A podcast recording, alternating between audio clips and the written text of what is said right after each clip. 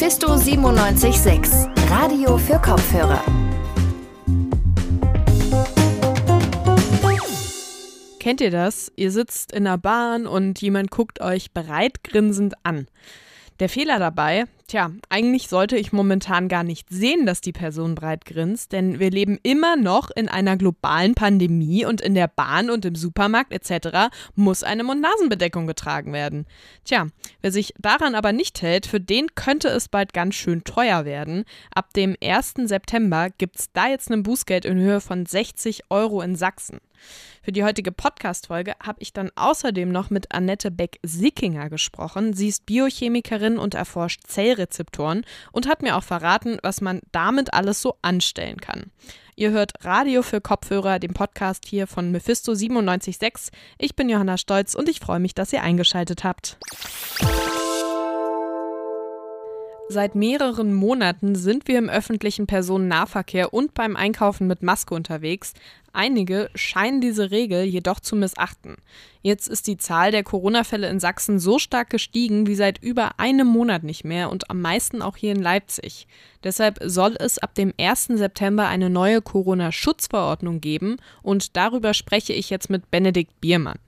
Bene, bevor wir jetzt auf die konkreten Änderungen zu sprechen kommen, wie ist denn jetzt gerade die Corona-Lage in Sachsen? Naja, sachsenweit wurden gestern 17 Neuinfektionen festgestellt und die meisten davon waren eben hier in Leipzig. Das waren sieben Stück und so viele gab es das letzte Mal am 20. Juli. Okay, daher dann wahrscheinlich auch die neuen Schutzverordnungen. Wie sehen die denn jetzt konkret aus? Die größte Neuerung ist, dass wer ab dem 1. September in öffentlichen Verkehrsmitteln oder beim Einkaufen keine Maske trägt, soll ein Bußgeld von 60 Euro zahlen. Tanzveranstaltungen in Clubs oder Diskos sind natürlich weiterhin verboten. Und an Familienfeiern in Gaststätten können aber immer noch bis zu 100 Menschen teilnehmen. Feste im kleineren Rahmen, zum Beispiel im Betrieb, können mit bis zu 50 Menschen stattfinden. Und warum soll jetzt das Bußgeld eingeführt werden, wenn man die Maske nicht trägt?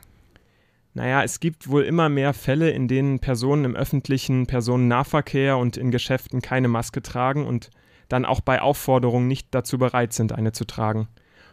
Diese Beschwerden häuften sich, das meinte auch Petra Köpping, die sächsische Gesundheitsministerin der SPD, und das hat sie gestern auf einer Pressekonferenz ausgeführt. Wir haben allerdings auch gerade, was das Tragen der äh, Mund-Nasen-Bedeckung betrifft, mittlerweile eine ganze Reihe von äh, Beschwerden bekommen, sowohl aus dem ÖPNV, aus äh, den Gesellschaften des ÖPNV als auch aus dem Einzelhandel, dass sich eben doch ein Teil der Bevölkerung leider nicht an das Tragen der Mund- und Nasenbedeckung hält. Okay, es wird also wieder etwas verschärft. Gibt es auch andere Bereiche, in denen jetzt zum Beispiel äh, Lockerungen eintreten? Ja, Großveranstaltungen mit mehr als 1000 Besuchern und Besucherinnen sollen wieder zugelassen werden, aber eben nur, wenn in der jeweiligen Region die Zahl der positiv Getesteten unter dem Wert 20 pro 100.000 Menschen liegt und außerdem, wenn die Möglichkeit einer Nachverfolgung besteht. Auch ab dem Schulstart dann am 31. 31. Äh, August werden Schüler und Schülerinnen keine Maske mehr tragen müssen.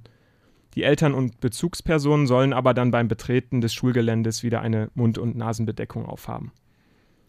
Außerdem sollen sexuelle Dienstleistungen in Bordellen wieder erlaubt werden, aber nur ohne Geschlechtsverkehr. Okay, ich würde jetzt noch mal ganz kurz zurück zu den Masken kommen. Da ist ja dann die Änderung, die wahrscheinlich ja uns alle betreffen wird. Wie soll die Einhaltung der Maskenpflicht denn jetzt genau kontrolliert werden? Also Köpping ist auch der Meinung, dass eine hundertprozentige Umsetzung illusorisch ist. Es wird überlegt, ob neben dem Ordnungsamt und der Polizei auch die Fahrkartenkontrolleurinnen in öffentlichen Verkehrsmitteln das Bußgeld einfordern sollen. Und wir von Mephisto 976 haben auch auf Twitter eine kleine Umfrage zur Corona-Situation gestartet.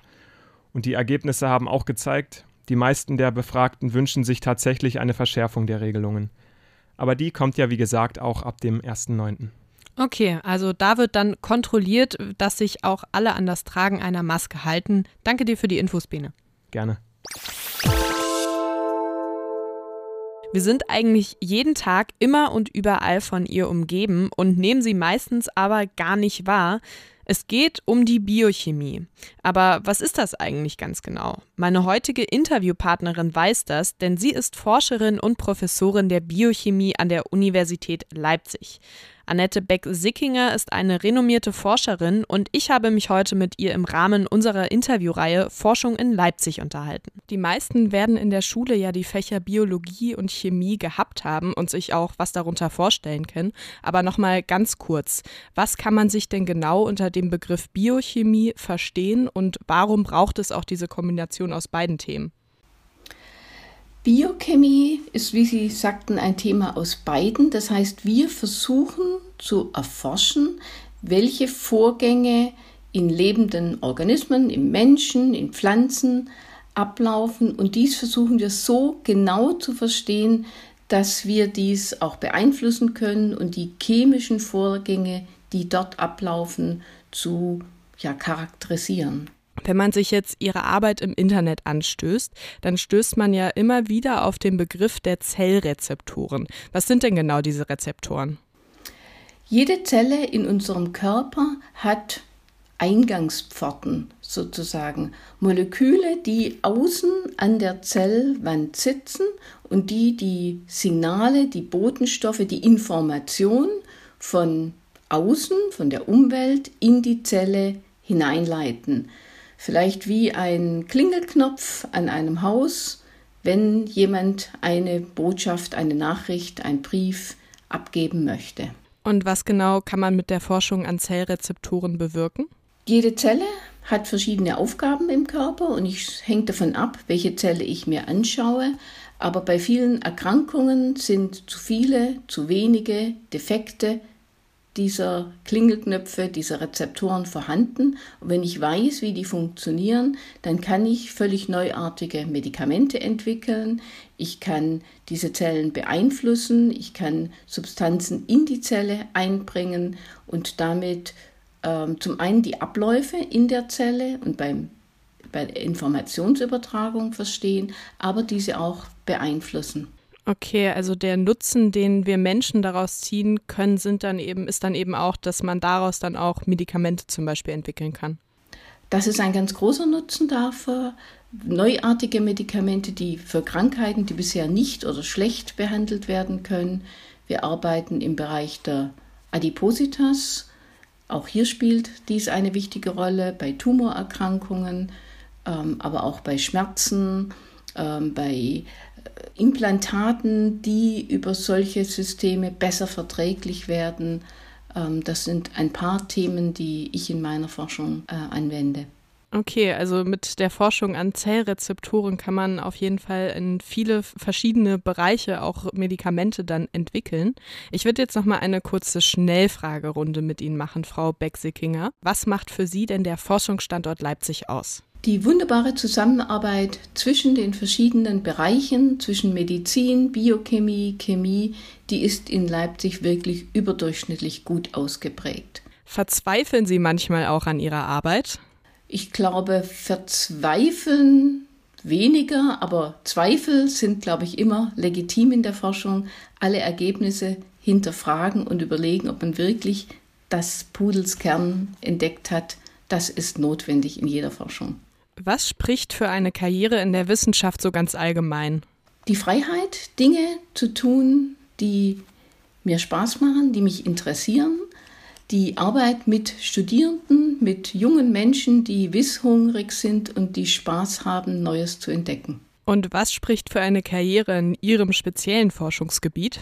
Dass ich sehr gut auf neue Probleme reagieren kann, dass ich der Menschheit helfen kann, dass ich Krankheiten verstehen und besiegen helfen kann. Das sind wesentliche Argumente für diesen Bereich. Das war Annette Beck-Sickinger. Sie ist Forscherin und Professorin der Biochemie an der Universität Leipzig. Ich habe heute mit ihr für unsere Interviewreihe Forschung in Leipzig gesprochen. Das war's auch schon wieder mit der neuen Folge von Radio für Kopfhörer. Wenn es euch gefallen hat, dann hören wir uns hoffentlich auch morgen Abend wieder, wie immer dann auf eurem liebsten Podcast-Player.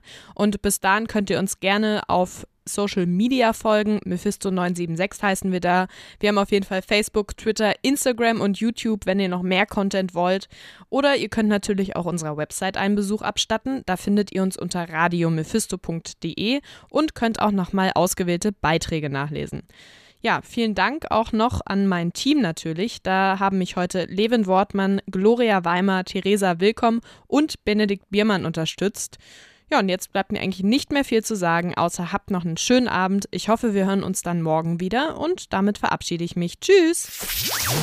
Mephisto 976, Radio für Kopfhörer.